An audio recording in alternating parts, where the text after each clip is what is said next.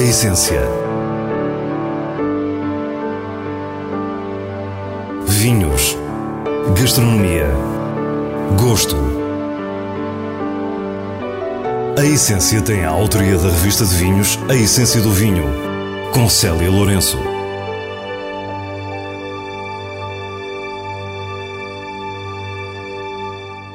Boa noite. Começamos com uma entrevista ao presidente da Real Companhia Velha, Pedro Silva Reis, o homem que nos últimos 40 anos revolucionou esta empresa do Douro, que sempre associamos ao Marquês de Pombal.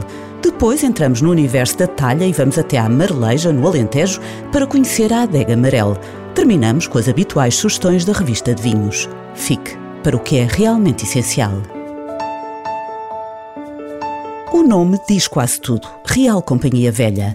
Esta é a mais antiga empresa de vinho em Portugal, com 266 anos de atividade ininterrupta. Foi fundada no dia 10 de setembro de 1756 por Alvará Régio de Dom José I, com a proteção do Marquês de Pombal, a quando da delimitação e regulamentação da região do Douro para a produção de vinho do Porto. A Real Companhia Velha é gerida pela família Silva Reis desde 1960 e o seu presidente cumpre agora 40 anos de carreira na empresa empresa que é hoje muito diferente daquela que herdou do seu pai. A empresa estava numa situação, estava envelhecida, uh, estava com um produto, chamemos-lhe gasto, desfasado da tendência do mercado e, sobretudo, os seus mercados principais estavam a deixar de ter rentabilidade. Portanto, de facto, são três coisas que se combinam para que a empresa comece a andar para trás. E, e por conseguinte, aquilo que se fez foi identificar os pontos fracos, as, as ameaças que a empresa tinha eh, e dar-lhe a volta. Pedro Silva Reis chegou à presidência da empresa em 2002, mas começou em 1982 como provador de vinho do Porto. Eu recordo-me que quando eu comecei aqui a trabalhar eram quase 600 pessoas na sede. Portanto, era uma, uma força de mão de obra eh, brutal, com uma verticalização de todas as operações, desde caixotaria, tanuaria, enfim, tudo se fazia cá dentro. Uh, serralharia, garagem de frota própria, assistência. Enfim, era de facto uma empresa à, à moda antiga, no sentido verticalizada e que tinha na sua sede todos os serviços que normalmente necessitava. E pronto, estes tempos mudaram, as instalações foram adaptadas e a empresa acabou por se adaptar aos tempos, a tempo, felizmente. Voltou-se então para o que era necessário mudar. Desinvestiu no vinho do Porto e conseguiu permissão para liquidar 75% do estoque, o que não é tarefa fácil também em termos anímicos.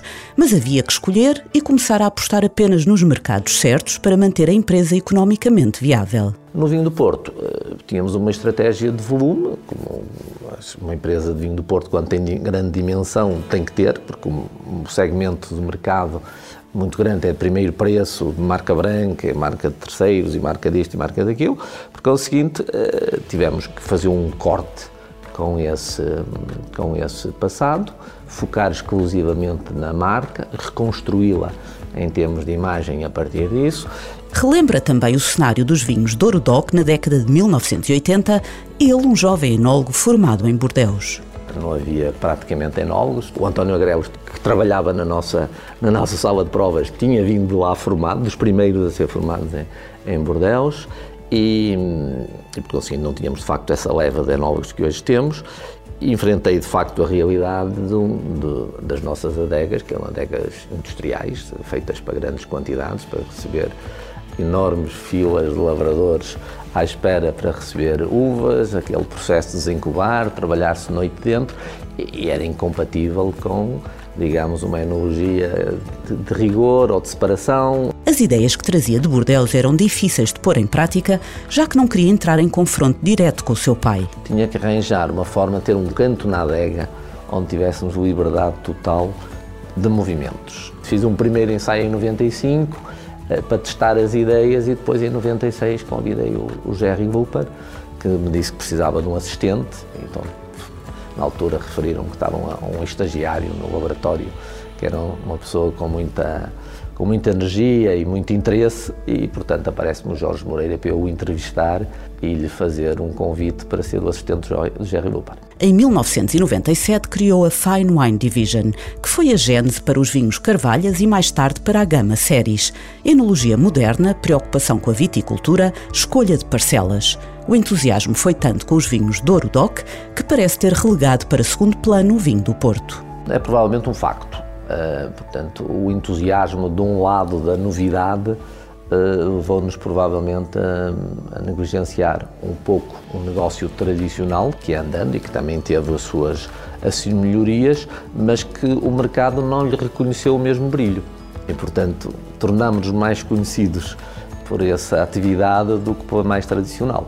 Facto esse que queremos agora reverter Portanto, temos feito aquisições de vinhas velhas nas proximidades das carvalhas, vinhas contíguas, no sentido de também revitalizarmos o setor do vinho do Porto. E por falar em vinho do Porto, um episódio ocorrido no início deste ano é incontornável na nossa conversa. A datação do Porto 10 anos da Real Companhia Velha foi posta em causa com base num estudo de uma universidade holandesa, o que provocou uma imprensa muito negativa. Nasceu, digamos, uma perfeita atuarda e um atentado à dignidade e à reputação do vinho do Porto como não há memória. Portanto, isso obrigou, digamos, a uma resposta difícil, porque uh, é sempre difícil combater notícias sensacionalistas, porque os mentidos nunca têm o mesmo impacto do que a notícia, uh, mas enfim, esclareceu-se uh, nos meios de distribuição, ficou o problema circunscrito ao mercado holandês e agora é reverso da medalha, que é pedir contas e responsabilidades a quem fez afirmações irresponsáveis e incorretas. Há que relembrar que a questão foi levantada com base na datação pelo processo de carbono 14. Mas se estamos a falar de um lote, de uma mistura de vinhos de várias idades, tudo é muito mais complexo. Não temos dúvida nenhuma que eh, a medição da idade que fizeram o nosso vinho é absolutamente ilógica, irresponsável. Como é que é possível comercializar-se um vinho de 10 anos que só tem entre 0 e 5? Há que dizer que tem vinho do ano, é impossível. Basta provar o vinho, o IVDP faz os seus controles, o vinho é, é certificado, foram feitas contra-análises, no sentido foi feita uma verificação aos lotes existentes, etc.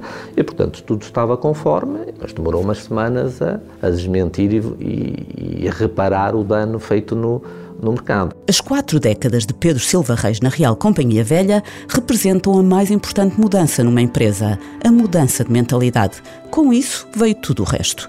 No futuro, diz-nos que gostava que a sua família continuasse a fazer parte da história desta que é a mais antiga empresa de vinho de Portugal. A Real Companhia Velha é uma empresa com uma história muito maior que a família.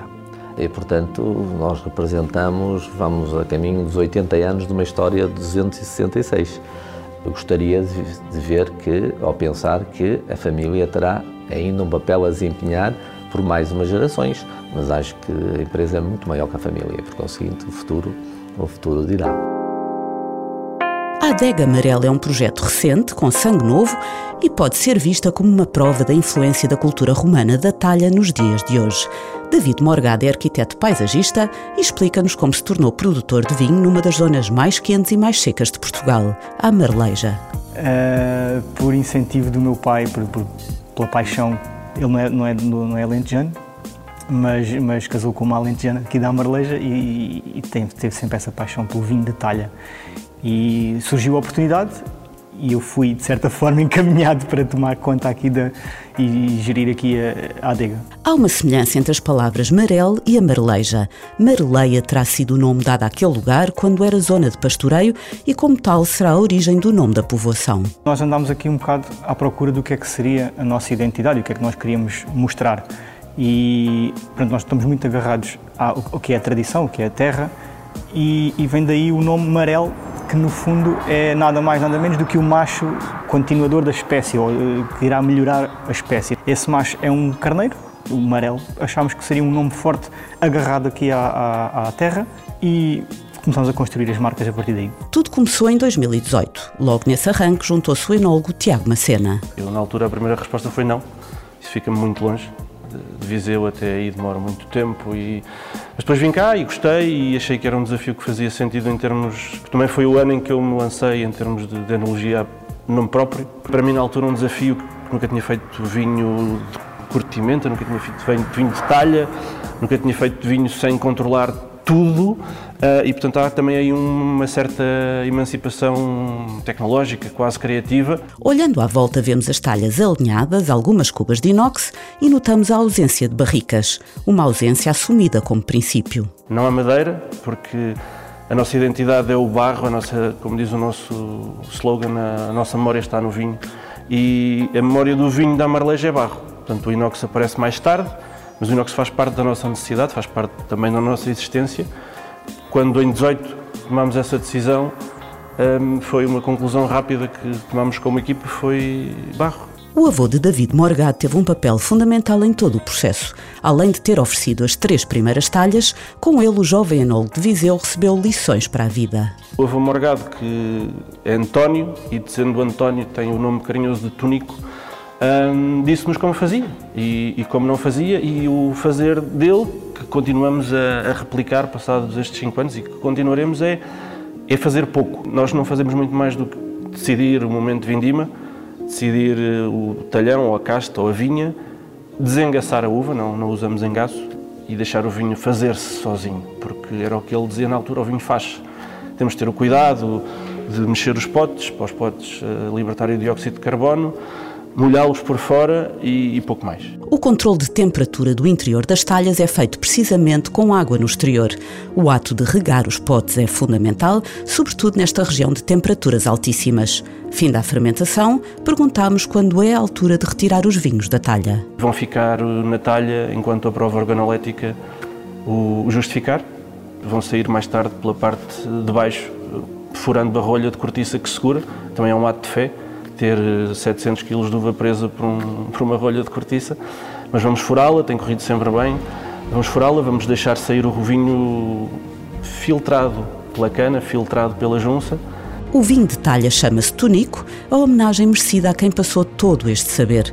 Um saber que se estende às vinhas. Estamos na sub-região alentejana da Granja Marleja, quente e seca, com solos pobres de xisto e alguma argila. David fala-nos das castas. A nossa ideia é trazer ou plantar castas que estão um pouco esquecidas ou um pouco menos, menos utilizadas neste momento. Dos brancos temos Antão Vaz e Rabo de Ovelha em produção. Desde 2020 e 2021 plantámos uh, roupeiro, perrum e mantiúdo, para trazer um pouquinho essas castas diferentes, chamemos-lhe assim. E de, de, de tintos temos o moreto, que é mais característico aqui da nossa região, e depois temos castas mais ou menos comuns, que é o, o aragonês, a trincadeira, o toriga nacional e, e alicante boucher. A adega amarela é um projeto entusiasmante, pela atitude, pela qualidade dos vinhos, pela forma como interpreta o barro. Estes vinhos têm sentido de lugar e cumprem o desígnio do produtor. São vinhos que são da Amareleja, que é isso que nós queremos transmitir, mas ao mesmo tempo são vinhos internacionais, chamamos-lhe assim, de vinhos que poderão ser apreciados por, por, pelo mundo inteiro, se quisermos, se lá chegarmos, são vinhos que têm essa, têm essa versatilidade, embora nunca, nunca perdendo identidade cada vez mais as pessoas procuram vinhos diferentes, vinhos com identidade, com características fora do normal ou fora do padrão. E nós encaixamos um pouco aí também. E acho que é esse o nosso caminho. E passamos agora às escolhas do diretor da revista de vinhos, Nuno Pires, com os selos altamente recomendado e boa compra da revista. Falcoaria Colheita Tardia 2016 é um vinho do Tejo do produtor Casal Branco. Na sua origem está um lote de Fernando Pires e Vionier, que se traduz num vinho de doçura delicada, cor âmbar e aromas de pastelaria fina. Alma de frescura e final com profundidade e nobreza, num vinho altamente recomendado. A Adega de Belém Moscatel Galego 2021 é produzido na região de Lisboa por Branco Moreira e Picard. A casta está muito presente na expressão aromática floral, com algum exotismo. A boca é estruturada, com frescura e corpo, num conjunto pautado pela elegância e pela vocação gastronómica. Uma boa compra! E assim nos despedimos. Para a semana, à mesma hora, teremos mais vinhos e muitas histórias contadas por quem os faz. Tenha uma boa noite.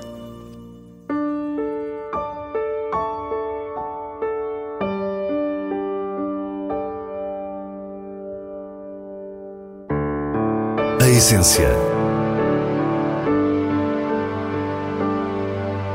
vinhos, gastronomia, gosto. A Essência tem a autoria da revista de vinhos A Essência do Vinho, com Célia Lourenço.